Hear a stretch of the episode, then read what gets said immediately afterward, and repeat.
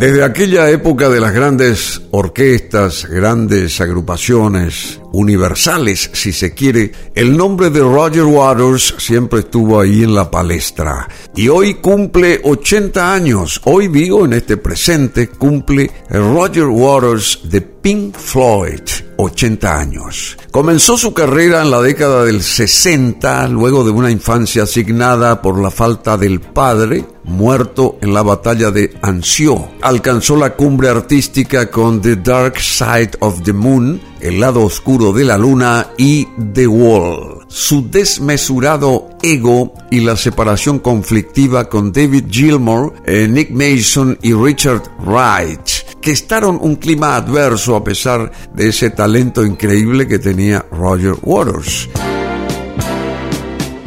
Roger Waters cumple 80 años, una leyenda que sigue girando por el mundo con su catálogo de canciones inmortales y que en unos pocos meses llegará una vez más con su show a América Latina. Motor creativo de Pink Floyd, autor de The Dark Side of the Moon, Wish You Were Here, un álbum fantástico y la canción homónima también, The Wall precursor de los grandes shows de estadios. En fin, Roger Waters es también el que no duda en maltratar en público a sus antiguos compañeros de Pink Floyd, el que toma partido de manera determinante en cada cuestión política que se presente, sin importarle la opinión ajena y muchas veces hasta sin importarle los hechos.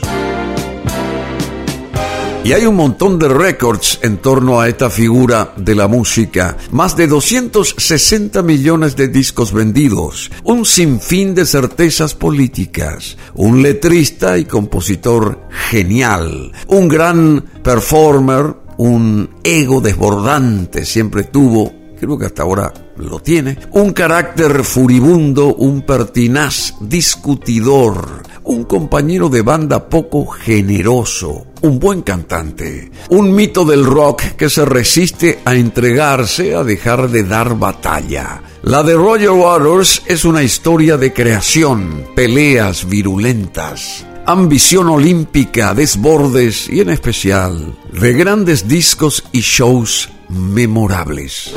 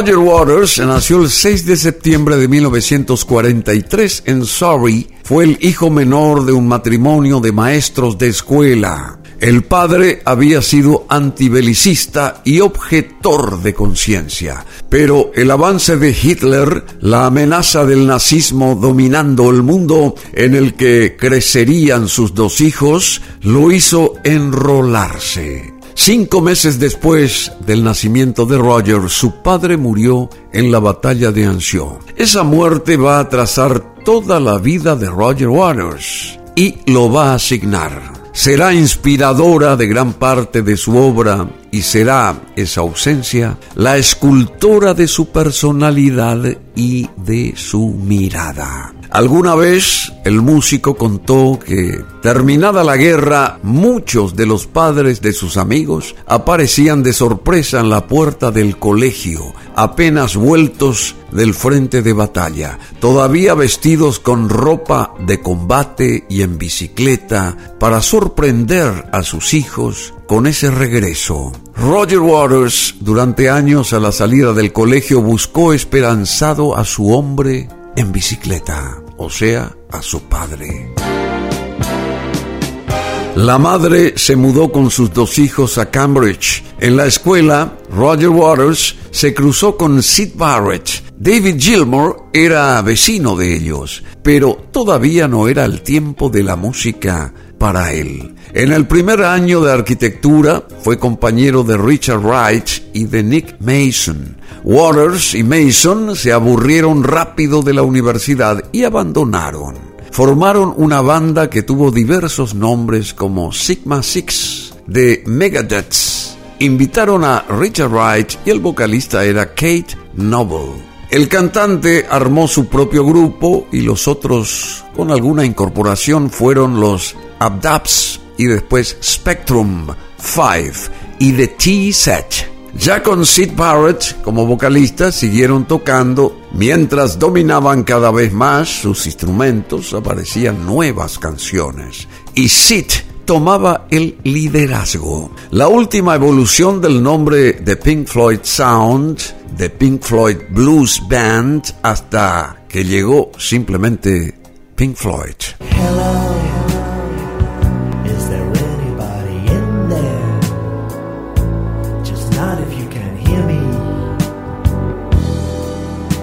the rain.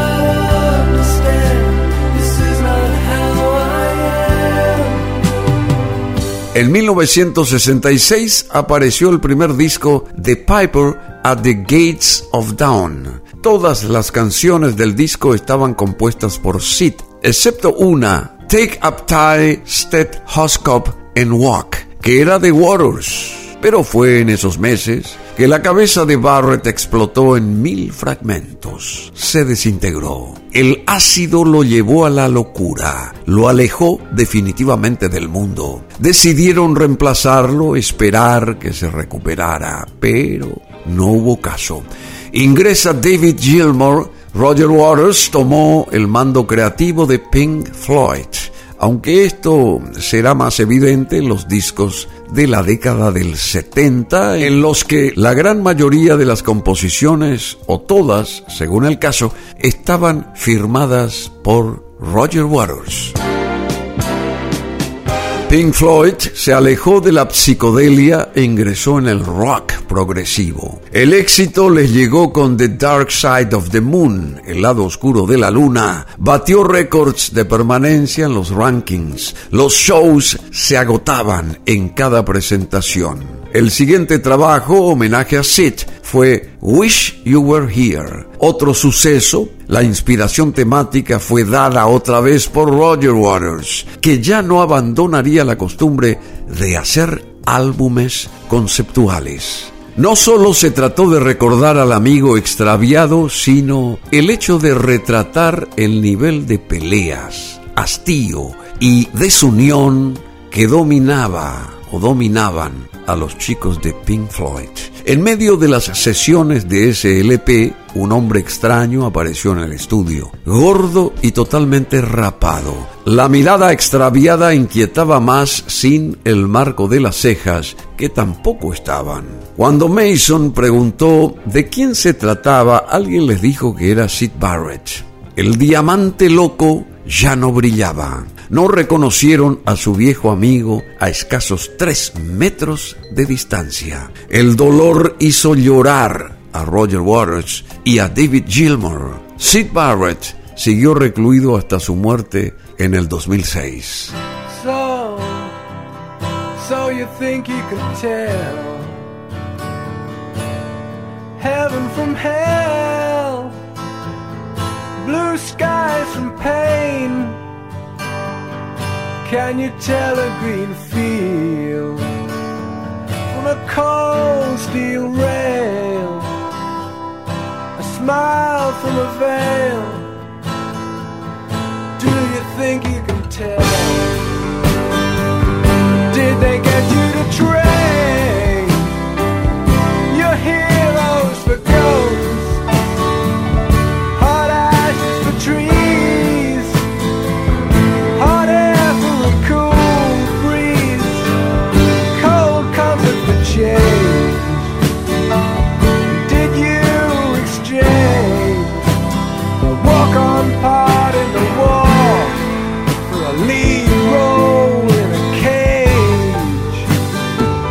Con el correr de los años y las grabaciones, la influencia de Roger Waters en las composiciones y en el manejo interno del grupo fueron creciendo. En 1977, al final de la gira de Animals, Roger Waters protagonizó un incidente con un espectador que resumió cuál era su estado en ese momento. Roger no soportaba la idea de que 80.000 personas hicieran barullo en lugar de seguir con atención el concierto. No soportaba los gritos, los cánticos, el bullicio, las manos que batían rítmicamente, los pedidos de canciones. Él no soportaba nada. El 6 de julio de 1977 en Montreal, en el show de cierre, un hombre no paraba de gritar en medio de las canciones, hasta que Roger Waters se cansó y le hizo señas para que se acercara al escenario. Cuando lo tuvo cerca, el músico lo escupió con todo el desprecio posible. Recién tomó conciencia de lo sucedido al finalizar la actuación. Fue una actitud fascista, reflexionó años después. Se debe recordar que se trató del escupitazo con mayores consecuencias y más rentable de los últimos 50 años. El episodio dio origen a The Wall, la alienación, la persecución, el totalitarismo, la soledad. Eso convergía con su historia personal. El padre muerto en la guerra, la orfandad, una infancia infeliz, la plata, drogas, los problemas de la fama, el autoritarismo, la violencia, la vida del rockstar. Waters había propuesto a sus compañeros encarar dos obras conceptuales, The Wall o The Pros and Cons of Hitchhiking. Eligieron el primer proyecto, The Wall. A esa altura, Roger Waters había echado a Richard Wright de la banda. Eso hizo que este fuera el único que ganara dinero en la gira de The Wall, porque fue recontratado y tocó por un sueldo fijo.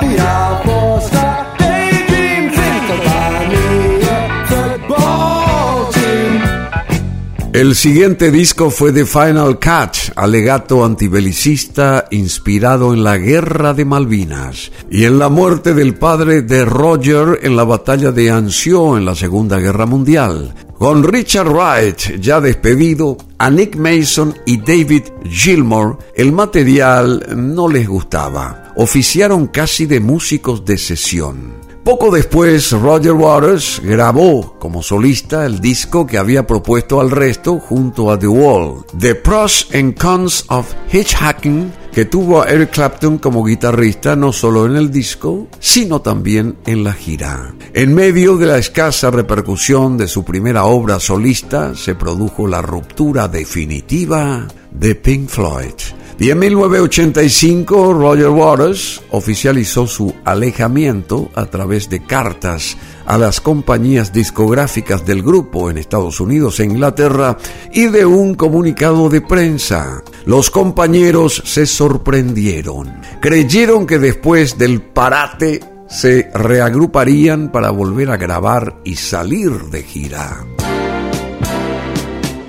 David Gilmour no se quedó quieto, puso en marcha la maquinaria Pink Floyd de nuevo. A Waters no se le pasaba por la cabeza que la banda podría seguir sin él. Pink Floyd era él. Los otros, creía Waters, que no podrían hacer nada sin su presencia. Estaba convencido de que estaban acabados. David Gilmour y Nick Mason no pensaron lo mismo, volvieron a llamar a Richard Wright e ingresaron al estudio para grabar. ¿Y qué grabaron? A Momentary Lapse of Reason, un solapado mensaje a Waters ya desde el título, y salieron de gira.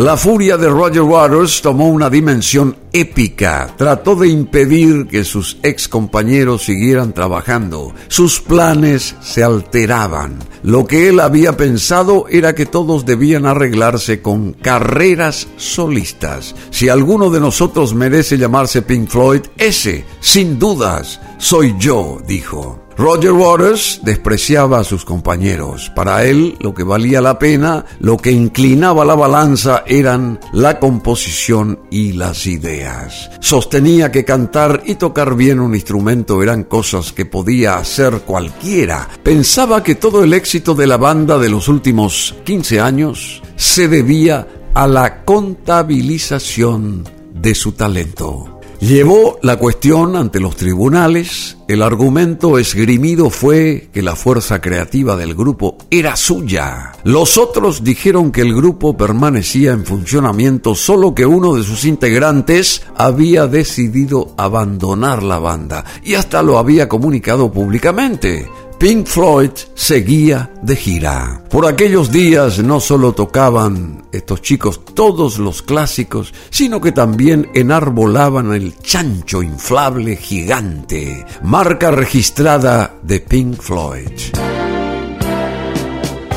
Lo de marca registrada no es solo una metáfora, porque Roger Waters, luego de ubicarlo en la tapa del disco de 1977 Animals, tuvo la precaución de registrarlo a su nombre. El chancho de Peck era suyo, así que los Pink Floyd quisieron modificar el diseño, más para molestar a Waters que para enriquecer su show en vivo. Los ex compañeros y ahora enemigos llegaron a un acuerdo. Hubo división de bienes. El chancho y los temas de The Wall para Roger Waters y el nombre del grupo para los otros. Haber arreglado estas cuestiones no calmó los ánimos. Nada que no suceda en ningún divorcio previsible, pero furibundo. A través de los medios de comunicación los músicos se cruzaban dardos verbales. Waters menospreciaba a sus ex compañeros. Decía que Mason no sabía tocar, que no podía mantener el ritmo y que Gilmore carecía de todo talento y que no tenía ninguna idea propia. Con David no tengo nada en común. Nada, ni filosofía, ni musicalmente, ni política, ni emocionalmente. The Wright no dijo nada porque ya lo había echado hacía años. Gilmore le respondió sin mayores sutilezas, Roger es un pobre imbécil.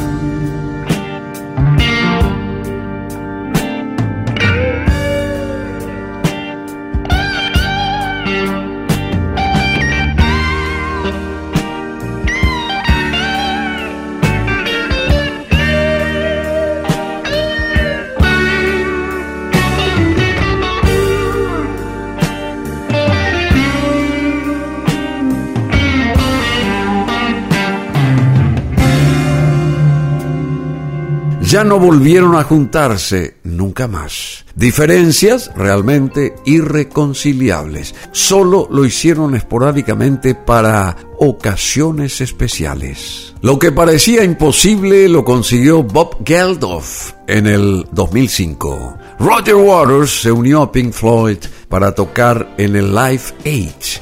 Luego fue Gilmore el que lo convenció para otra presentación benéfica para los niños palestinos en el 2010. La tercera y última presentación se dio en Londres en O2 Arena cuando Gilmore y Mason aparecieron en una de las fastuosas presentaciones de The Wall The Waters tocando Comfortable Numb. Y eso fue todo. En 1989 le habían preguntado cuándo volvería a tocar The Wall en vivo. Respondió que lo haría solo cuando cayera el muro de Berlín. Inesperadamente eso sucedió unos pocos meses después y Roger Waters cumplió su promesa, cumplió con su palabra. Era un gran desafío, pero también una enorme posibilidad. Lo hizo en Berlín con una gran puesta en escena, invitados especiales y una televisación para 52 países. Fue un suceso extraordinario. Desde hace décadas que gira por el mundo tocando también las canciones de Pink Floyd. La gira del 2009 de The Wall fue hasta ese momento la más exitosa de un artista solista. Roger Waters se casó cinco veces y tuvo tres hijos. Su última boda fue en el 2021 con Camila Chávez, a quien conoció mientras ella oficiaba de chofer suyo en una de las giras. Hace unos años, en una extensa entrevista, Roger Waters brindó una respuesta que cuando cumpliera 80 años se podría tener un buen balance de su propia existencia. Tuve una vida muy interesante y cometí muchos, muchos, muchos errores, pero también tomé bastantes decisiones correctas. Se me asignó una cantidad más que justa de alegrías, de momentos felices, sin importar las circunstancias, y me fue dada la posibilidad de sentir empatía por otro ser humano, y es el regalo más precioso que una persona puede recibir. 80 años de Roger Waters, una de las celebridades del no menos célebre grupo legendario británico Pink Floyd. Este podcast lo pueden volver a escuchar aquí en BM Online, una historia muy válida, muy valiosa, ¿verdad? www.brunomassi.com.py